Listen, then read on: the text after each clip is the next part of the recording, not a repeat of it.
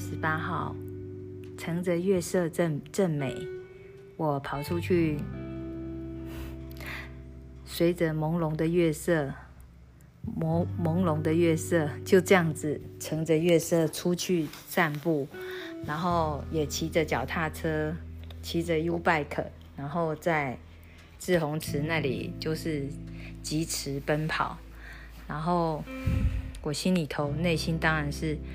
一直会不停的想着我的，我心里头最思念的那个人。我不会再觉得我应该，我应该，我应该能够做什么。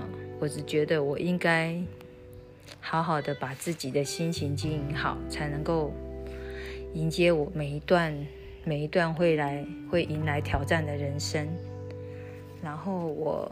也想要好好的 把事情做好，然后我乘着月色出去的时候，内心是非常甜蜜激荡的。我一直在想，乘着月光，也许我和我和他是同时看着那个月光，一块盼望着彼此的内心。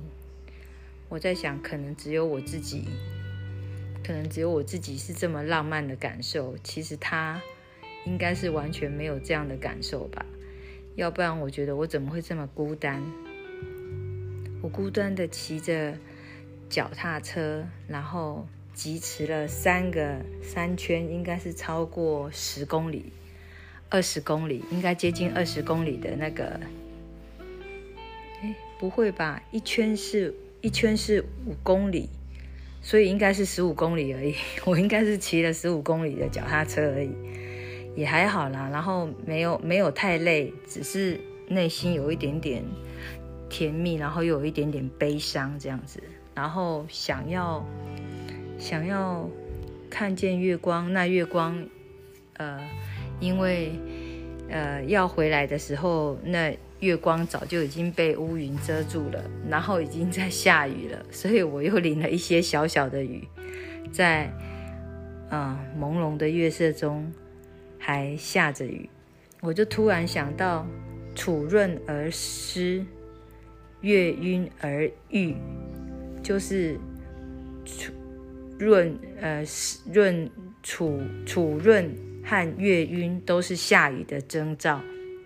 那嗯，我就突然想说，还好我的书也没有白念，就是这样子的感受。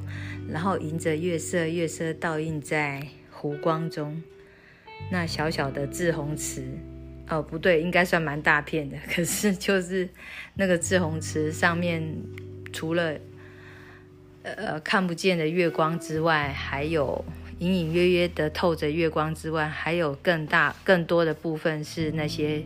街灯，那路灯倒映在志红池的水中的时候，也是波粼波光粼粼的美。那我觉得这些迎着月色的美丽，不知道什么时候能够跟内心最在乎的那个人一块诉说，然后一块分享，然后一块能够拥有那种温暖的感觉。或者每一个人其实都是一样的，但是我不明白，就是曾经被伤透了的心，然后想要再重新把那颗心提起来的时候，你还是会觉得那颗心提起来的时候，好像还是会有一点点的伤口，一点点的痛，在那里回荡着一些。不好的记忆，然后你没办法，你很想原谅，可是你还是会觉得原谅的时候反而会恐惧、会害怕。我也不懂那是什么样的感觉。嗯，我对于我的老公是这样的感觉。然后我在想说，也许，呃，就算后来的新的人进来我的我的内心，如果他一样，又是。用很暴躁的方式，一点都没有体贴我的方式来对待我，或者是他用另他用另类的方式来伤害我，我相信我也会很难很难再原谅那样的感情。我觉得没有相处过感情，就没办法去去嗯去真的去争论什么，去执着什么。因为如果我真的跟他相处后，我发现我们两个真的是非常非常的 match，就是我能够理解他想的，他也能理解我想的，然后他也能够真的退一步替我想，然后他他觉得那些退一步都是都是全心全意爱我的，爱我的感受，然后他也不会厌倦这样的感受。我希望有一个人能够永远爱我，爱的一点都不厌倦，永远在乎我。也永远不会为了这些在乎而厌倦。啊，我觉得我不晓得他会不会是这样的人，我也不懂。我希望，我当然会希望他是，但是我却不能够百百分之百确定，因为我们都还没有经营我们的感情，我怎么会去确定？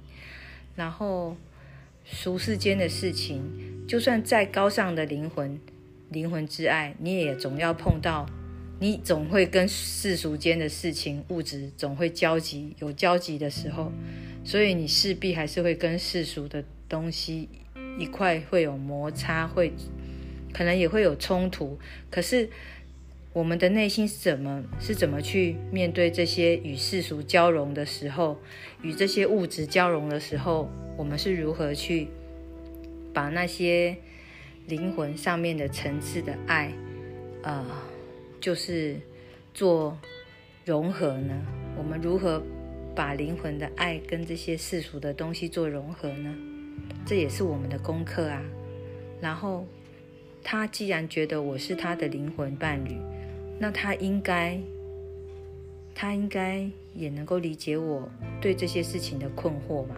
我觉得困惑也许彼此都会有，但是我们要能够呃包容，要能理解。还有要能够澄清，我们有我们澄清的方式，有我们澄清的方法，然后我们能够用这些方式还有方法，把我们的感情更上一层层次的去去经营、去交流，然后我们永远也不厌倦，永远觉得那是最温暖的方式，永远永远都觉得对方是我内心最温暖的那一个人。永远都不会想要离开。